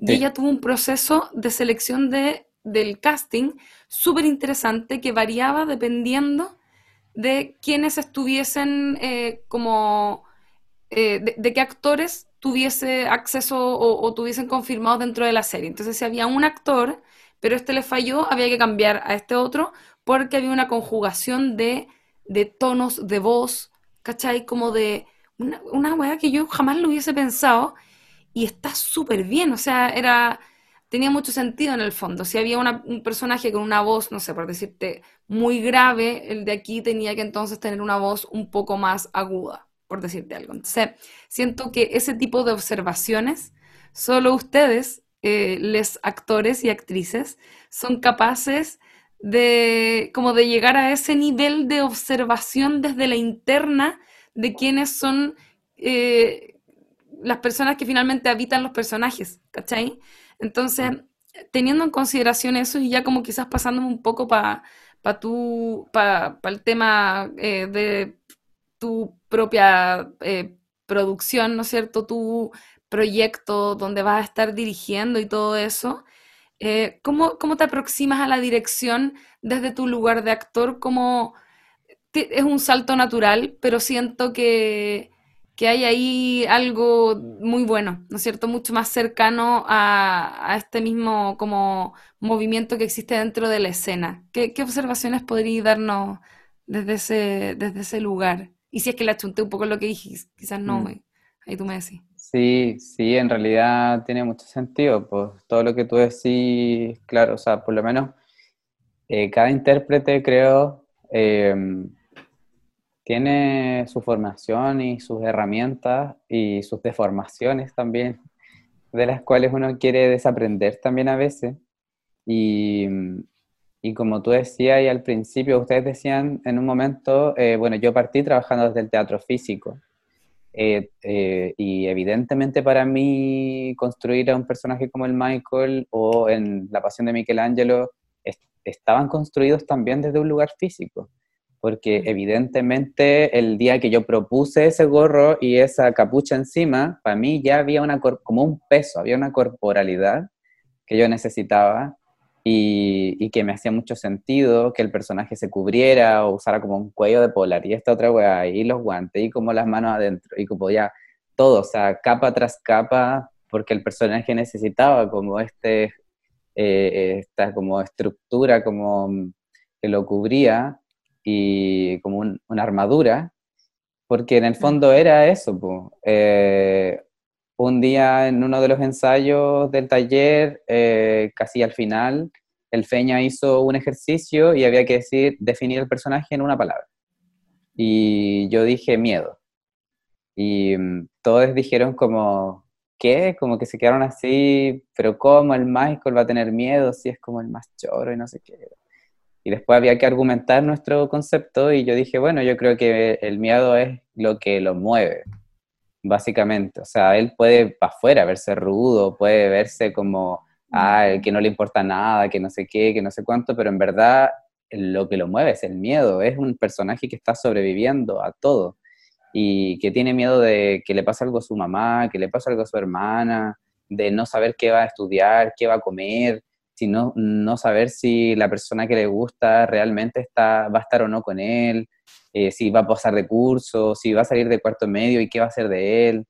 Eh, entonces, evidentemente para mí había una primera capa de todo que, que, lo movilizaba y que era el miedo, pues y obviamente el miedo te hace estar en una posición corporal específica, en una mirada específica, eh, y después a eso se le suma como, bueno, y, ahí fui armando como una emoción un poco más compleja entre el miedo y la rabia. Eh, la rabia, no sé, se expresa como en una mirada específica, en la mandíbula, eh, en una respiración particular. La rabia normalmente se respira y se, se inspira y se bota por la nariz, ¿cachai? Ahí está la boca como más apretada, las manos tensas. Eh, era súper cansador al final de todo actuar ese personaje, porque evidentemente si yo estaba de lunes a sábado a veces actuando eh, todo el día, el personaje obviamente terminaba muy cansado.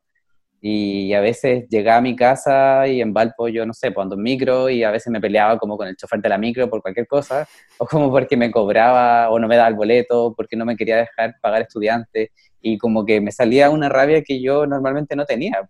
Ah. Y, y, después, claro, me fui dando cuenta que era como porque andaba en la energía del personaje. Y, y, claro, con, con respecto a, por ejemplo, a la construcción a partir del sonido, que como lo que decía la Manuela, también eh, yo también lo hacía con el, con el Michael y también lo hacía desde el cuerpo. Eh, ahora mi salto a la dirección eh, yo soy una persona que viene del teatro también, eh, hemos, he hecho teatro en paralelo con el cine porque como estaba en segundo de la escuela yo hice La Pasión de Michelangelo, de ahí en adelante seguí en contacto con el cine, seguí haciendo cine y teatro al mismo tiempo.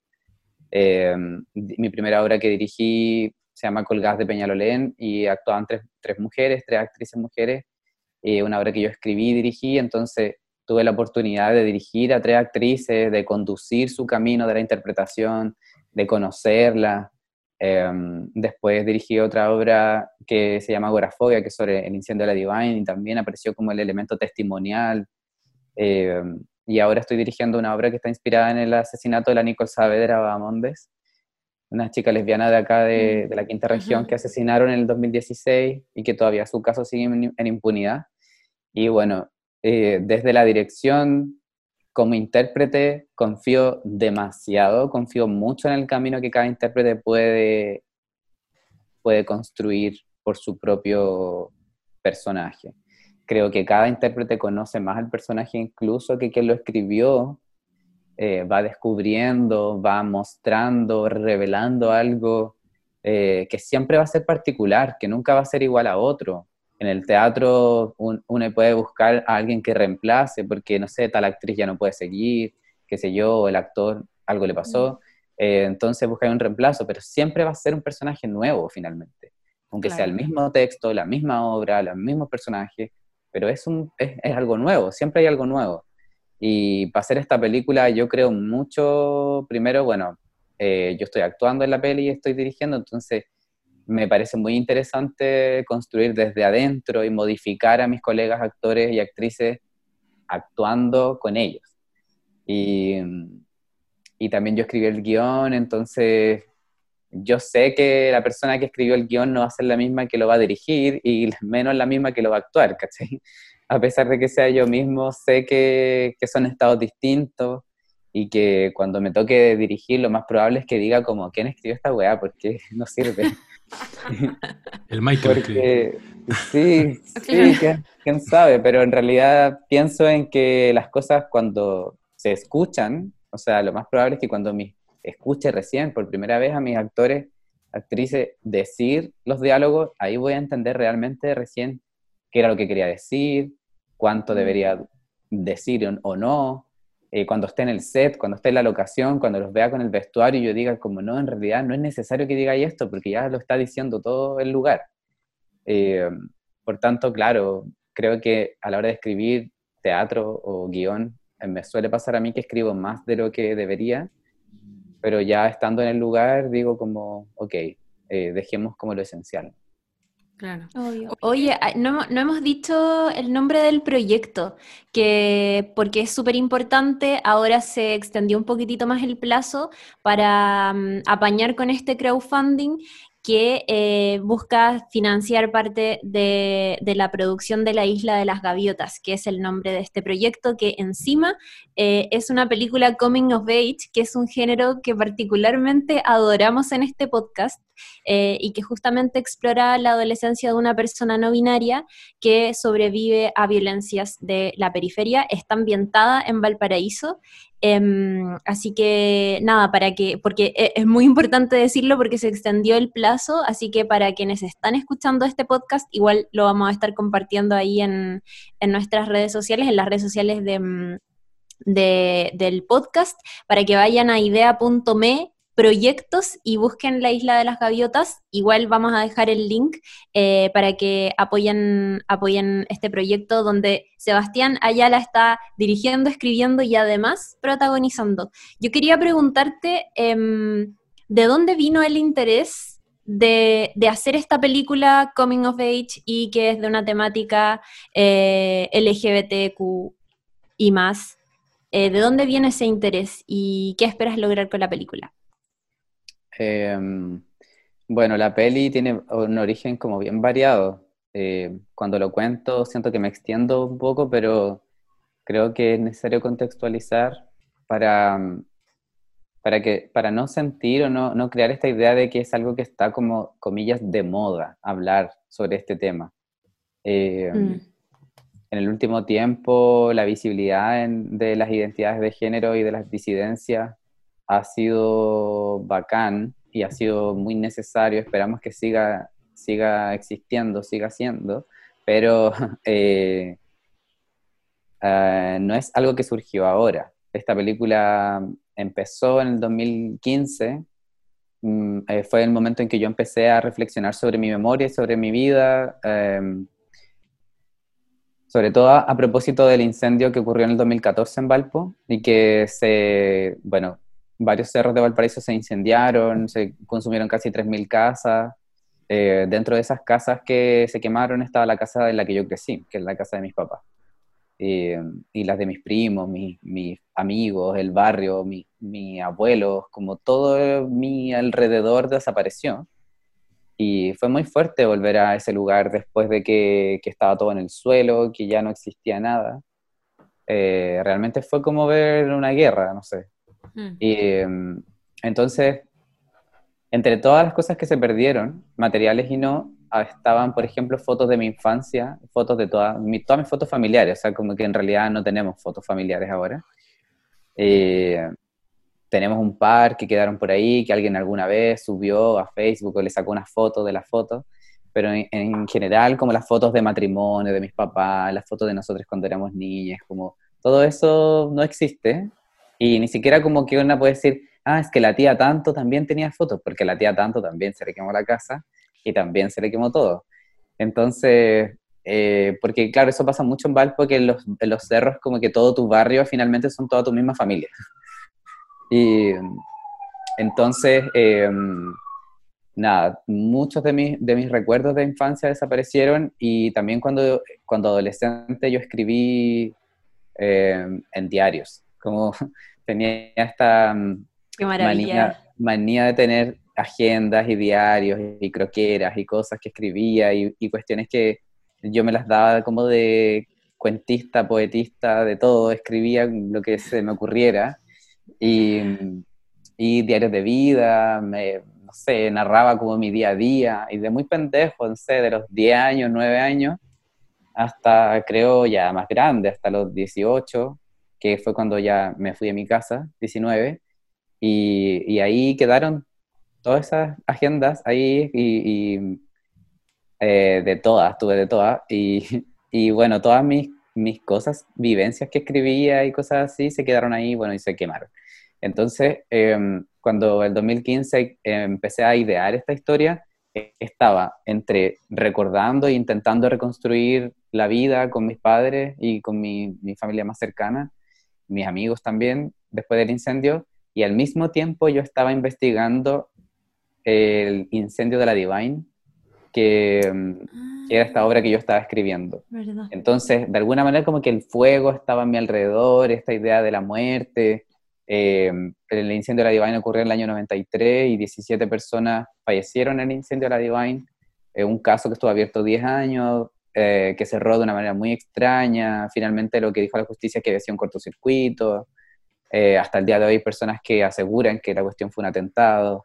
Mm. Eh, por parte de la investigación y de los medios de comunicación se, se, se trató muy mal la noticia, se criminalizó a las personas, la familia tuvo mucha vergüenza de hacer público que su familiar había fallecido ahí porque era una vergüenza haber muerto en un lugar para homosexuales y gente que nunca fue a buscar sus, tele, sus, eh, digo, sus autos o pertenencias.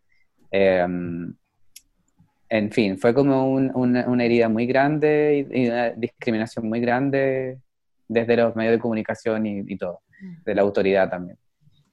Eh, entonces, en, paralelo entre eso y, mi, vida personal, yo estaba como levantando mucha información, conocía muchas transformistas, gente que, se dedicaba al mundo del espectáculo, en el mundo, en el ambiente gay o, o LGBT, y además, cuando más pendejo, a los 10, 11 años, fue la primera vez que yo fui a un circo de transformistas. Entonces, el, acá en Valpo se llenaban los cerros de circo, de transformistas, y yo iba de muy chico, conocía a, a travestis, transformistas, que hasta el día de hoy las, las conozco, tengo contacto con ellas, y, y- no sé, un lazo de cariño y amistad muy bacán.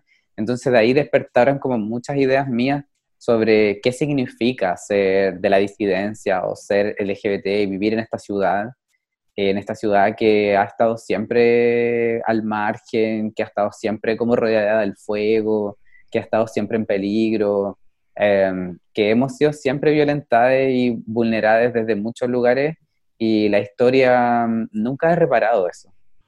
Y empecé a escribir, empecé a escribir como respecto de mi propia historia, de, de haber crecido como un pendejo cola en un barrio y, y que, no sé, mm, ahora yo tenga visibilidad y sea una persona conocida, pero sigo, mi familia sigue viviendo en el mismo barrio, ¿cachai? Y mis amigos siguen siendo los mismos de siempre.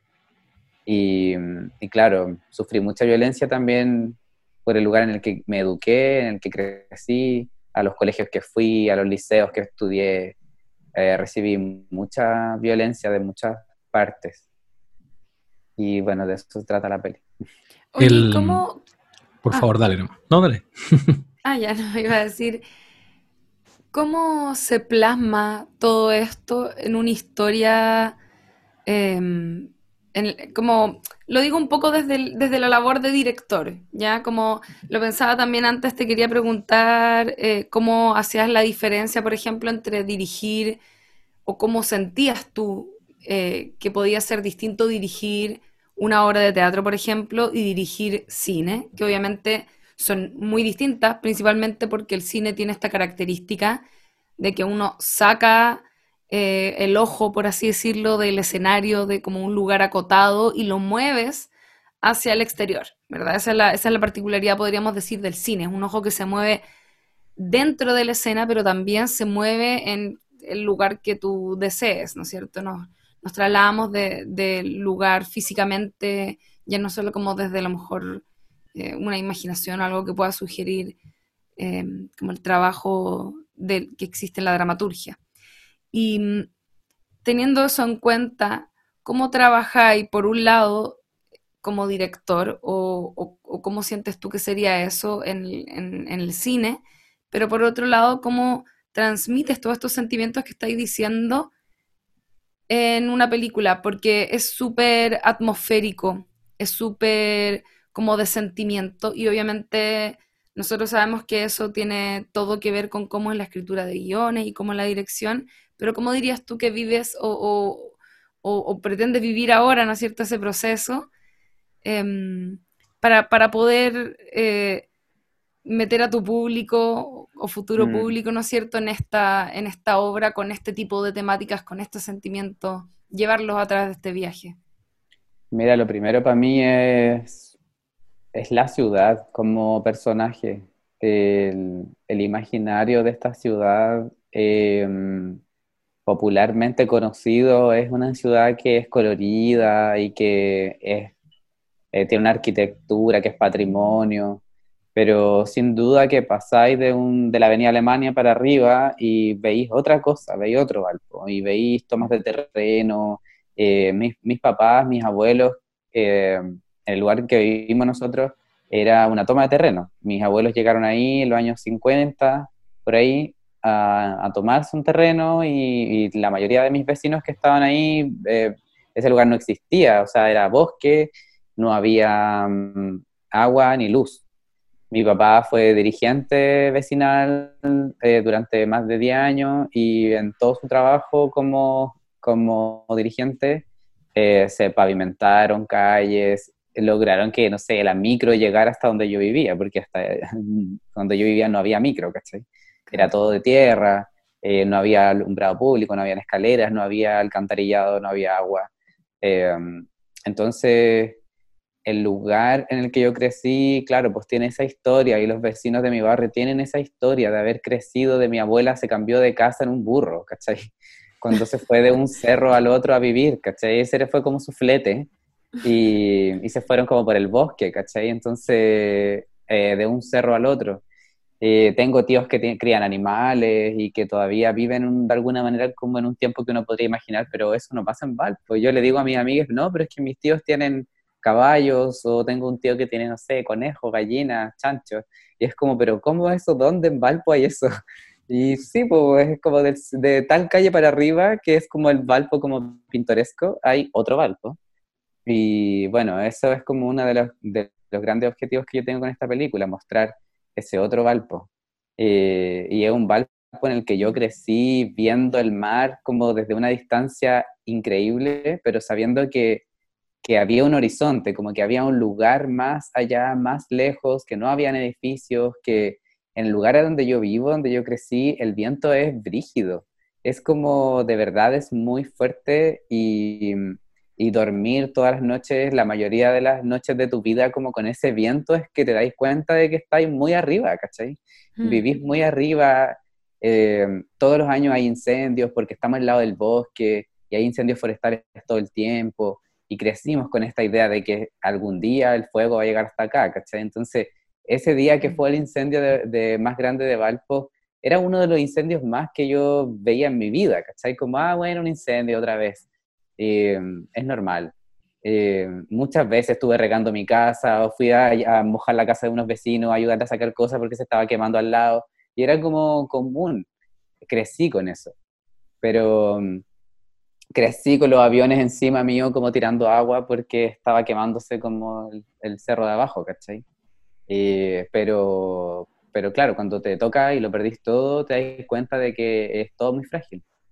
Y, mm, Y también otra cosa muy importante es que las personas que me gustaría que actuaran eh, es gente que es de acá, de Valpo, o es gente que habita los lugares que, de los que está contando la historia, eh, ya sean personas de la disidencia o personas que se dedican al drag eh, o a la performance, o, o, cabres que sean del mismo barrio en el que yo crecí. La película pretendemos filmarla en el barrio en el que yo crecí. Y, mm. Y en sus alrededores. Entonces, nada, en el teaser, por ejemplo, actúa la señora Rosa, que es como una vecina mía de la que yo crecí, con la que crecimos, y es como mamá de unos amigos y todo, y la Rosa tiene un, como un negocio de completo. Y, mm, y cuando fue el incendio, obviamente, entre todas las cosas que se quemaron, se quemó el negocio de la Rosa, el negocio de los completos. Y cuando grabamos el teaser, que fue después del incendio, les cabres de arte y de todo, como que recrearon el negocio de la Rosa. Oh. Y, y, hay una escena como ahí en el negocio y la Rosa como que me vende unos completos, no sé qué, y tenemos como un diálogo. Y cuando la Rosa vio como montado todo, se puso a llorar, estaba como demasiado emocionada. Porque oh. obviamente era muy brígido volver a ver su lugar, pero para una ficción, ¿cachai? Como todo esto era de mentira. Y por un momento fue real y rosa, pero estaba como la cámara aquí, ¿cachai? Como este era el plano y esto era lo que se veía, pero tú paneabas para allá y no había nada, ¿cachai? Valpo destruido, el cerro como para la cagada, como unas casas que estaban recién reconstruyéndose.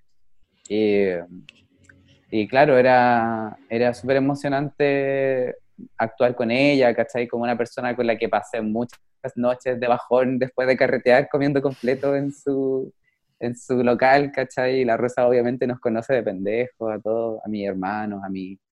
Eh, es un barrio en el que, así como de concreto, la historia del lugar en el que yo crecí es súper cercana a mi vida. Mi papá, que fue dirigente vecinal, también estuvo dentro de la directiva del club deportivo, ¿cachai? Y ahora en el mismo club deportivo, mis hermanos y mis primos son los dirigentes del grupo, del club deportivo.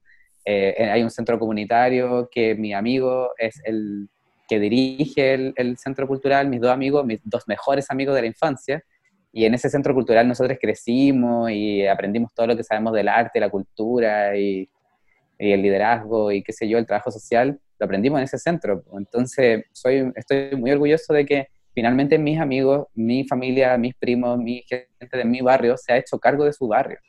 Y, y por eso quiero yo volver a mi barrio a hacer esta película.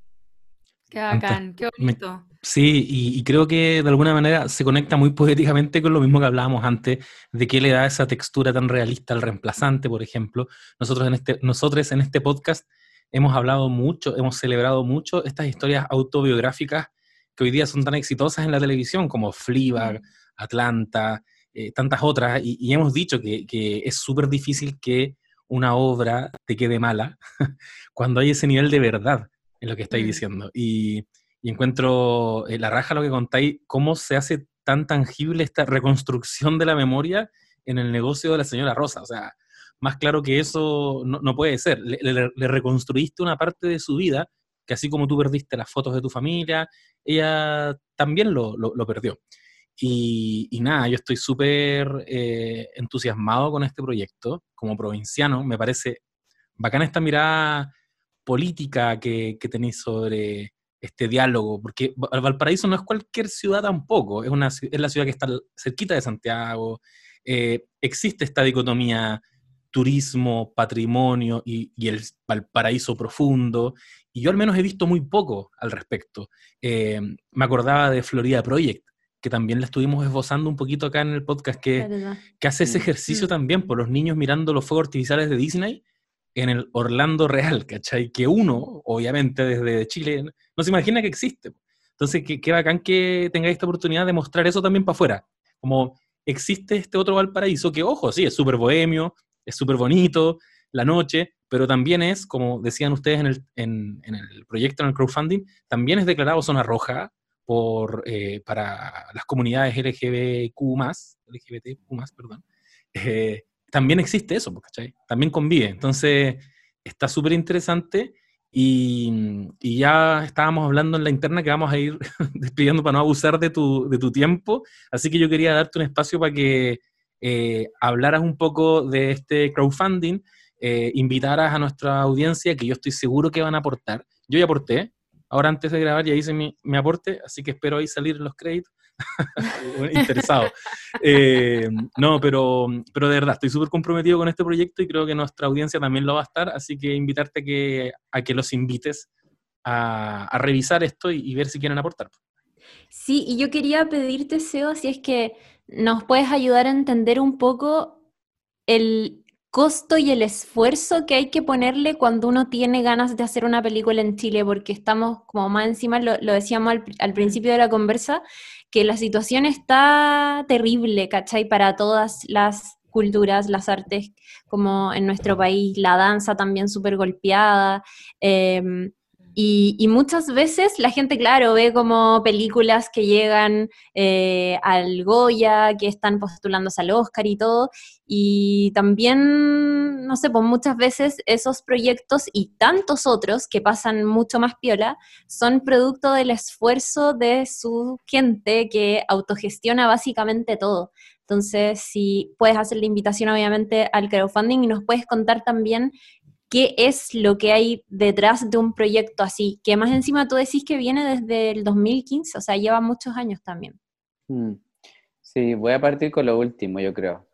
Eh, eh, es heavy como, como para no ser, o sea, empieza a sonar como repetitivo, pero en realidad la cultura y las artes en Chile están, estamos en un lugar de precariedad y de, de precarización de nuestro trabajo, no solamente porque, porque, bueno, todas las personas que nos dedicamos a la cultura y las artes sabemos que, que no nos vamos a hacer ricos haciendo esto, o sea, cada quien que lo decidió sabe y lo sabía, pero pero en esta situación en la que estamos, ya desde, desde las políticas públicas, desde la dirección del Ministerio de las Culturas, ya sabemos que hay un, una mirada de poca urgencia, de poca intención de colaborar con la situación en la que estamos viviendo los artistas.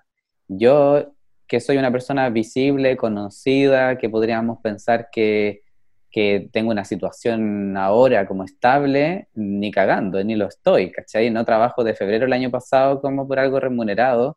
Eh, los dos proyectos en los que estuve hace muy poco fueron proyectos que yo levanté eh, entre un grupo de amigues, eh, uno de una obra de teatro, el otro de la otra obra que estoy dirigiendo, pero también son proyectos que llevan años.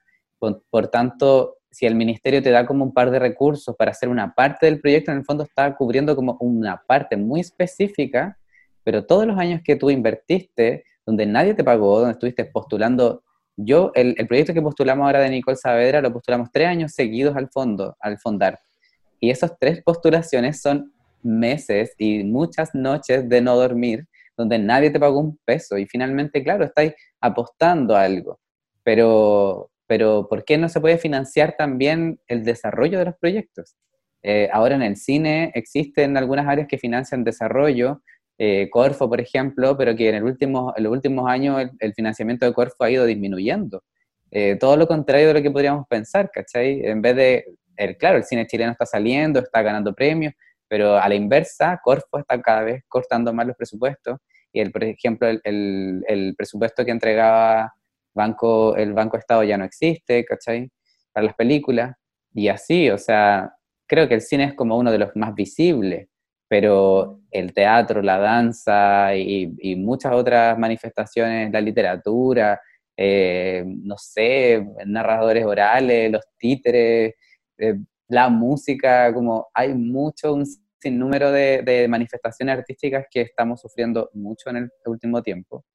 Eh, muchos estrenos que desde, desde la revuelta social en adelante se postergaron, no se pudieron concretar, teatros que cerraron. Y así hasta ahora, eh, entonces levantar un proyecto como este desde el 2015 hasta ahora, evidentemente significa, significó muchos años de trabajar, digamos, como por amor al proyecto. Eh, escribir este guion, por ejemplo, producir con mi compañera Laura y con la José. Eh, la, la Aura y la José evidentemente han estado produciendo junto conmigo sin ningún sueldo, ¿cachai? Durante estos años. Y, claro, ahora que tenemos algo de financiamiento, podría parecer como, ah, pero entonces tienen todo para hacer la película. Y la verdad es que no, una película es mucho más trabajo que esto, es mucho más caro que esto, y el Fondo Audiovisual nos entregó una parte importante del presupuesto, que es casi el 40%, un poquito más creo, pero, pero que significa el rodaje de la película. Pero la postproducción y la preproducción como que la hemos cubierto hasta ahora nosotros. Y por eso las películas se demoran tanto en salir. O sea, una peli puede estar cinco años eh, desde que se eh, gestó hasta que se estrene, porque entre conseguir el dinero para filmar y para editar y para postproducir y todo, pasa mucho tiempo. Em, por lo mismo, bueno, hacer el llamado a la gente que nos quiera aportar, que nos quiera colaborar de alguna manera. La verdad es que yo estoy muy feliz con todo lo que ha pasado con el crowdfunding porque em, hemos ganado eh, mucha visibilidad en medios de comunicación del tema que trata la película y hay muchas personas que se están interesando en saber qué es esto de lo no binario, qué es habitar fuera del binario del género, cómo es esto que algunas personas no se sienten representadas ni con lo femenino ni lo masculino. Eh, ¿Qué quiere decir esto? ¿Puedo yo tal vez ser una persona no binaria y nunca lo supe? Tal vez era eso lo que yo sentía y ahora entiendo que eso tiene un nombre. Eh, y bueno, eso es lo que quiere plantear la película como cuestionamiento, ni siquiera como una verdad, ni como imponer una ideología, como podrían llamar algunas personas, sino como, bueno, cuestionemos esto un poco y cuestionémoslo desde una mirada sensible, desde un personaje que lo está habitando, eh, desde una historia muy cercana y muy testimonial probablemente. Y, eh, y por eso queremos hacer esta peli, queremos contar esta historia desde Valparaíso, además desde una región que, que como tú decías, y al ustedes decían al principio, es zona roja en Chile en los últimos años, a pesar de que de todos los avances de la aprobación de la ley de identidad de género, es una, una región donde los crímenes de odio siguen existiendo y siguen quedando en impunidad. Eh, si pueden aportar, pueden hacerlo a través de la plataforma Ideame. Y se extendió Sí. y no estoy seguro por cuántos días, creo que son 15 días. Eh, nuestra meta era un poco alta, porque sí, el cine es caro, eran 100 millones, esa es nuestra meta original. Eh, hasta ahora llevamos un poquito, casi el 11% de eso. Y como decía, estoy muy contento más allá de que no lleguemos a la meta, de que hayamos podido tener visibilidad de esta película, de este tema, y que muchas personas nos han empezado a seguir en nuestras redes sociales y que están muy felices de, de que se haga esta historia. Así que eso me pone muy orgulloso. Creo que hace cuatro o cinco años atrás esto probablemente sería muy distinto, pero nada, me pone feliz que tengamos tanta, tanto cariño, la verdad. Qué bacán. Bacán. Oye, Bacán. y sí, yo, yo hago como voy a reforzar la invitación porque creo que uno alega a veces que no hay eh, películas o qué sé yo, contenido de todo tipo eh, que no se ajusta tanto a veces las cosas que, que uno le gustaría ver. Bueno, acá tienen la oportunidad de aportar para que un proyecto se realice, se haga. Se pueden sentir un poquitito parte, por supuesto, al momento de hacerlo, de, de hacer su cooperación. Eh, y yo, por supuesto, lo voy a hacer también, ahora siguiendo ahí los pasos también de mi compañero José. Y te deseamos mucho, mucho éxito. Ojalá que puedan hacer la película y que les quede bacán, no me cabe duda que va a ser así. A propósito de todo lo que nos contaste, entiendo que fue una súper buena escuela para todo también tu proceso como actor, eh, partiendo desde el reemplazante, por supuesto, y, y todos los insumos que hayas podido recibir antes y después de eso, por supuesto, eh, incluyendo las vivencias personales que siempre son el principal insumo, por supuesto, para contar historias. Así que nada, eso. Te deseo mucho, mucho, mucho éxito, Seba, y muchas gracias por estar acá con nosotros. Te lo, Sí. te lo agradecemos, lo valoramos un montón y yo sé que las personas, nuestras no sabes nadites, que es como se hacen llamar las personas que nos escuchan, fíjate, eh, van a estar muy contentos, estoy segura.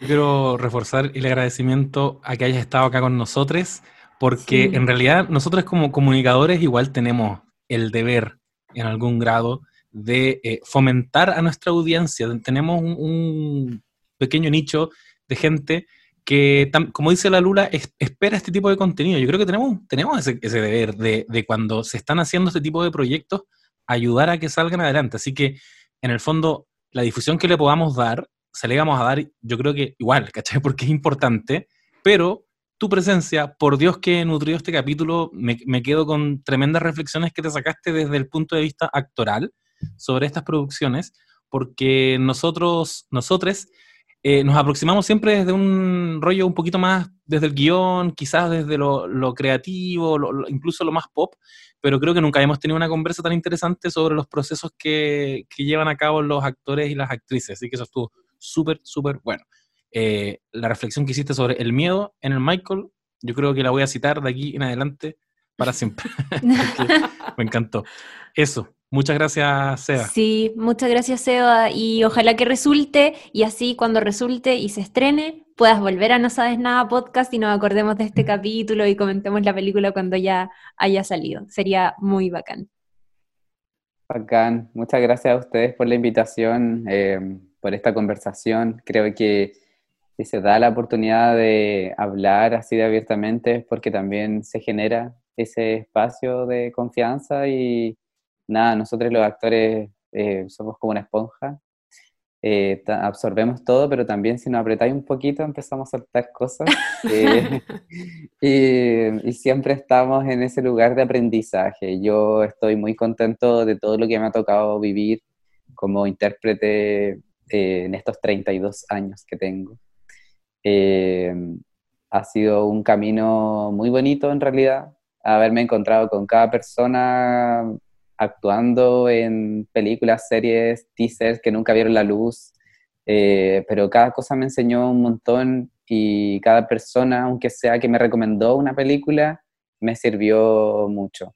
Me encanta la relación que hicieron con Florida Project porque obviamente es una referencia para esta película, Bueno. eh, eh, como muchas otras que se estrenaron ese año, eh, que, que mágicamente se estrenaron muchos Coming of Age ese año, Lady Bird, eh, Call Me By Your Name, no sé. Fueron como varios ahí como que tenían algunas relaciones entre sí, como de una mirada también con un poco indie del cine, eh, como de hacer el cine con comillas pocas cosas también, eh, desde una sencillez. Y nada, pues también es como el origen que tiene esta película eh, y quiero que también sea cercana para la gente. Así que les agradezco mucho este espacio.